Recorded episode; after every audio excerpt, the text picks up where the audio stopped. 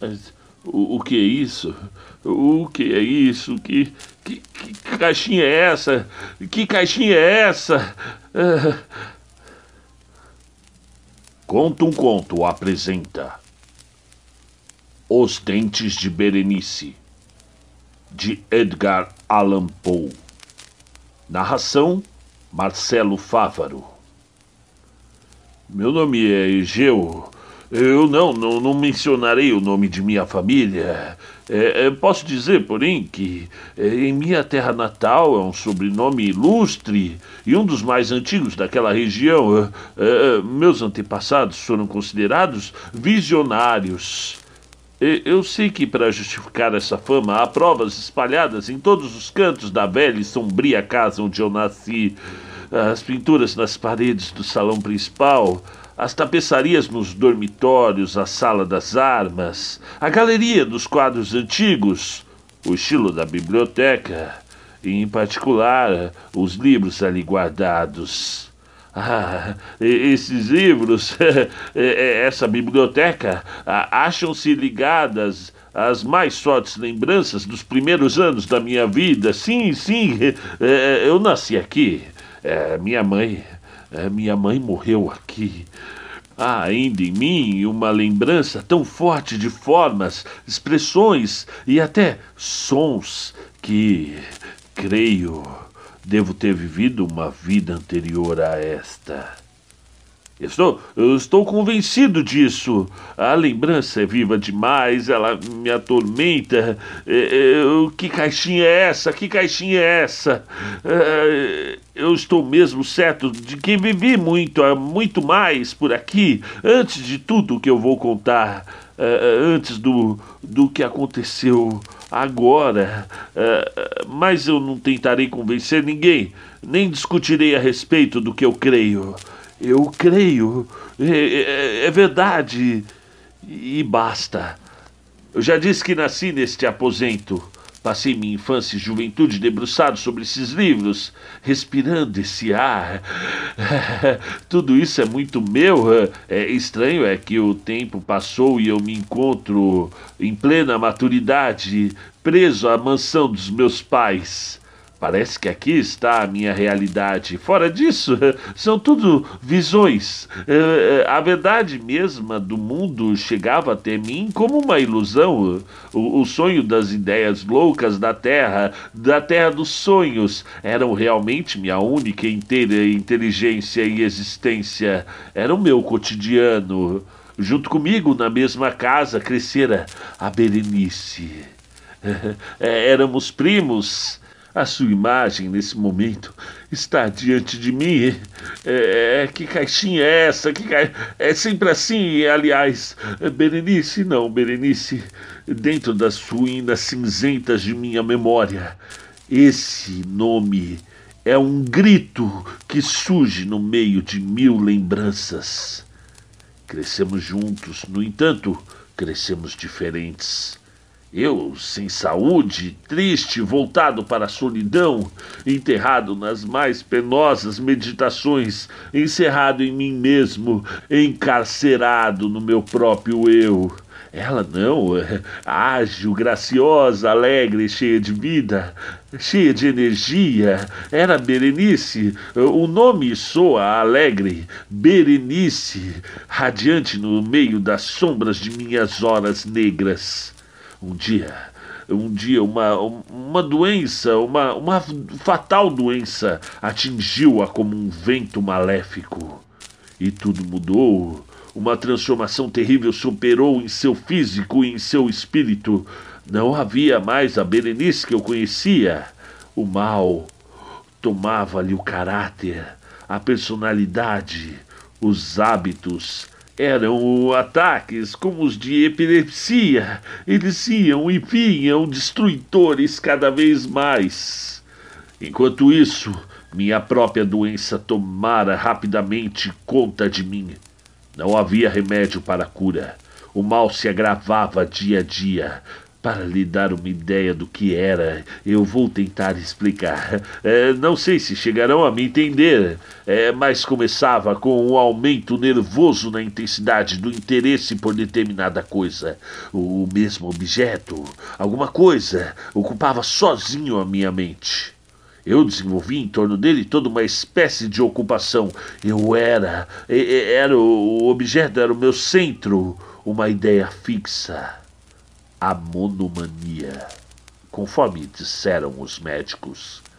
Às vezes, ou quase sempre, uma tolice, um desenho sobre a margem da página, ou um texto de um livro, uma sombra, uma mancha de formato curioso sobre o tapete ou sobre o assoalho, é, coisas assim tomavam-me horas, dias, o tempo todo de meditação, de cogitações, a, a chama de uma lâmpada, as brasas de uma lareira, o perfume de uma flor, tomavam-me uma noite ou um dia inteiro.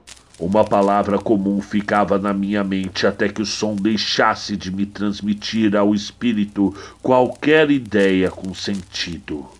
Tantas eram as repetições. Nesse tempo eu me mantinha em absoluta imobilidade corporal, totalmente paralisado.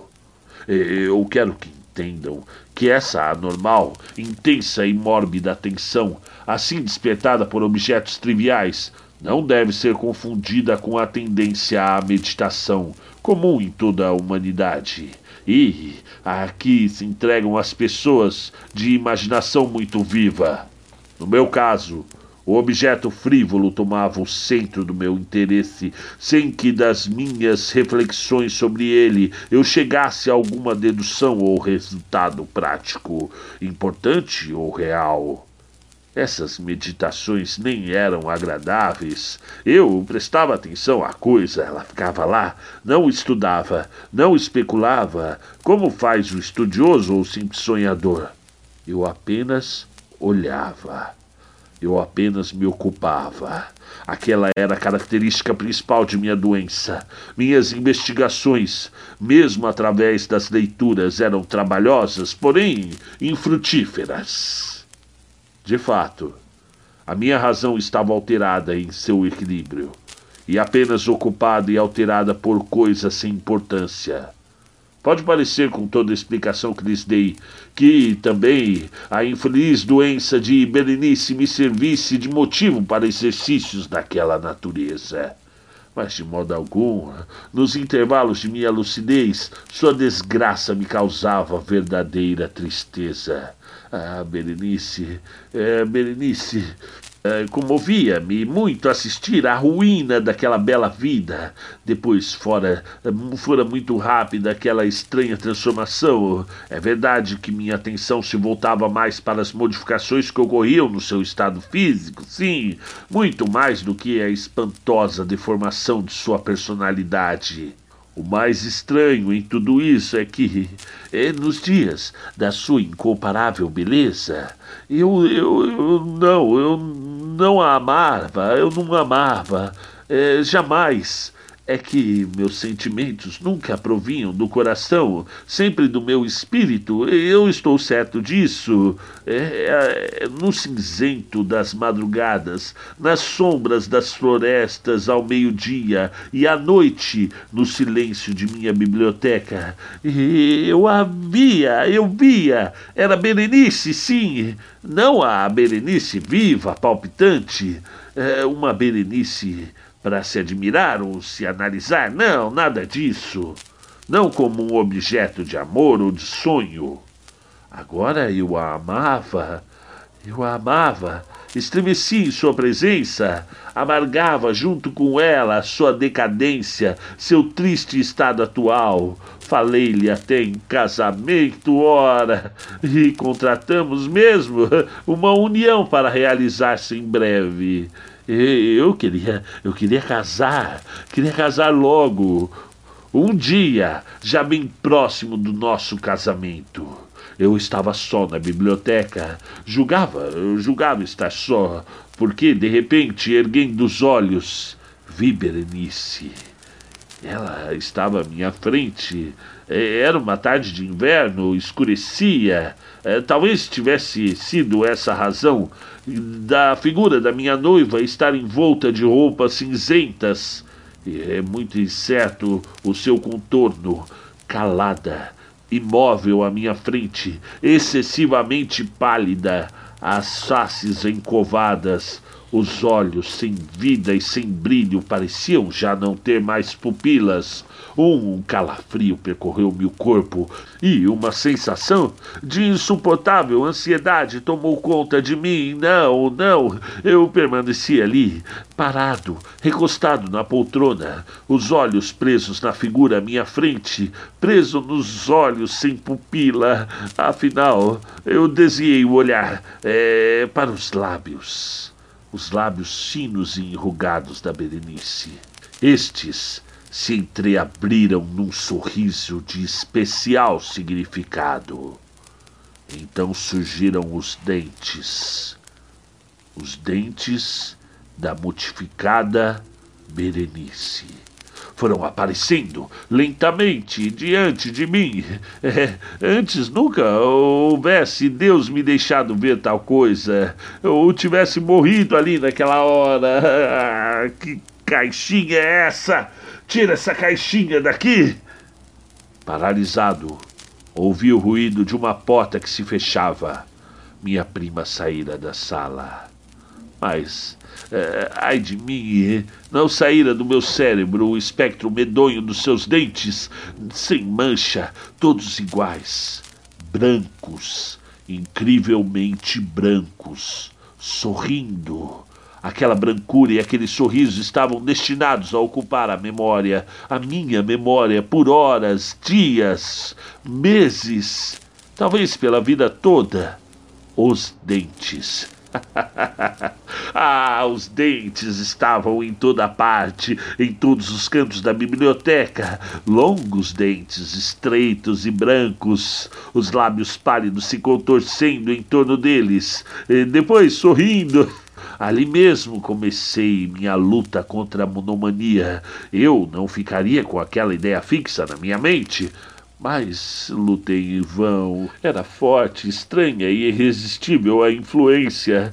Eu já não pensava em outra coisa. Não podia ver mais nada. O mundo eram aqueles dentes. Eles, somente eles, via-os sobre todos os aspectos Nada mais teve interesse para mim. Eram a essência da minha vida espiritual. E na minha cabeça veio o um pensamento louco. As ideias de Berenice estavam nos seus dentes. Sim, as ideias. Era por isso então que eu os cobiçava tão loucamente. Eu queria. eu sempre quis ter ideias como os outros. E me pareceu, dali por diante, que só os dentes de Berenice, a posse dos dentes de Berenice poderia poderia me restituir a paz, poderia me fazer recobrar a razão. Sim, é, assim caiu a noite sobre mim, a noite daquele dia e de outros dias, e o tempo passou. Não sei quantos dias saiaram, quantas noites se foram, é, eu não sei. Eu só sei que continuava sentado, imóvel na sala solitária, mergulhado sozinho na meditação. Eu e o fantasma dos dentes. Isto durou até que um grito de horror e desalento me acordou. Vozes agitadas, gemidos surdos de tristeza e de dor. Eu levantei-me da poltrona. O que houve? O que aconteceu? Eu abri as portas da biblioteca. Uh, fora, uma criada. Uh, ela estava em prantos, meu Deus. Ela disse: uh, O que, que aconteceu? O que houve? Berenice já não existia sofrera um ataque de epilepsia nas primeiras horas da manhã e estava para ser sepultada naquele exato momento. Angustiado, não, a Berenice, é, eu estava é, cheio de repugnância e receio, é, angustiado, fui até o quarto da morta. Um quarto grande, escuro. Os cortinados do leito fechados sobre o caixão onde estava tudo o que restara de Berenice. Eu quis ver o corpo. É, era impossível resistir. É, Aproximei-me do leito. Ergui de leve as dobras da cortina. Ao soltá-las, caíram sobre os meus ombros, separando-me do mundo dos vivos, na mais perfeita comunhão com a defunta. O ar do quarto era o ar da morte. O corpo parecia morto há dias. O cheiro me fazia mal. Tive um desejo louco de sair dali, fugir, correr, mas sem forças. Eu parecia enraizado no chão, os olhos fixos no cadáver. Eu juro, eu juro por Deus, juro. Eu vi, eu vi, eu vi, eu vi o dedo, o dedo de Berenice mexer-se. Ele estava movendo-se debaixo da mortalha. E o lenço com que lhe haviam amarrado o queixo desatou-se. Eu não sei como, por Deus, não me faça provar, eu não sei. Só sei que os lábios lívidos se torceram num sorriso. eu, eu, e por entre a moldura melancólica, os dentes brancos, luzentes, terríveis, vivos, demasiado reais. Saí correndo Saí correndo do quarto como um louco e encontrei-me de novo sentado na biblioteca, de novo sentado sozinho. Parecia haver despertado de um sonho confuso, um sonho de mistério, de horror e de morte. Eu sabia que já era meia-noite e o que, aconteceu?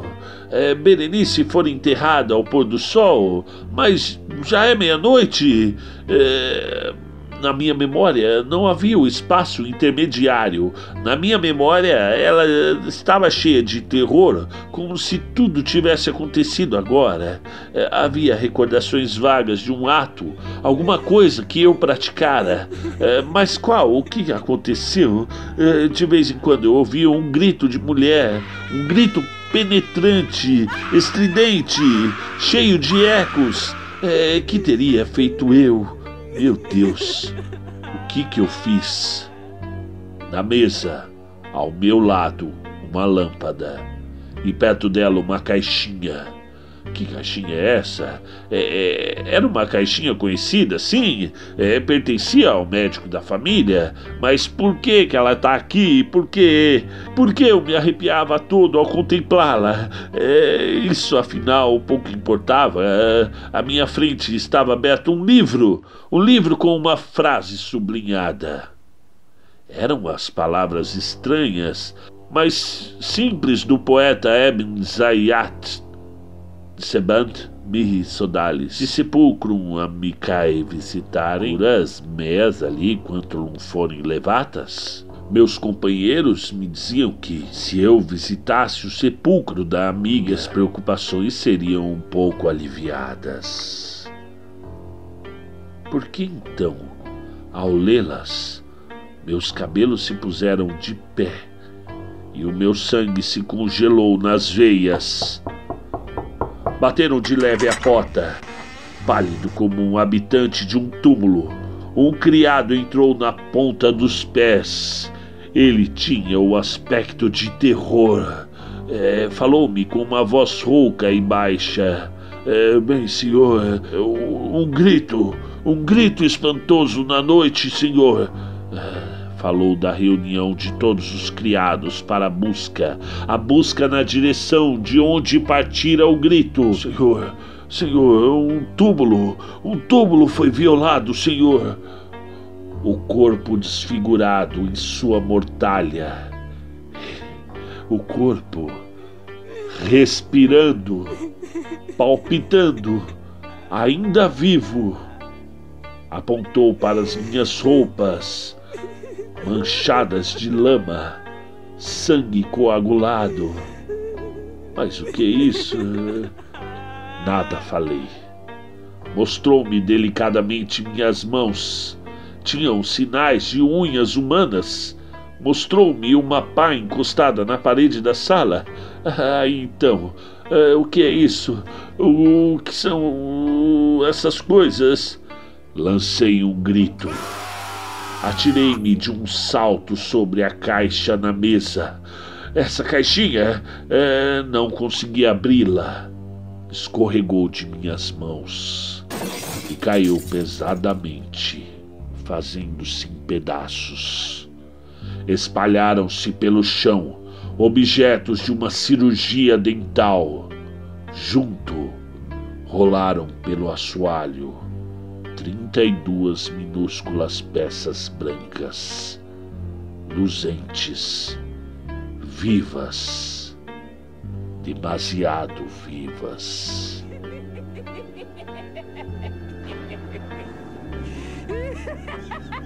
Fim do conto.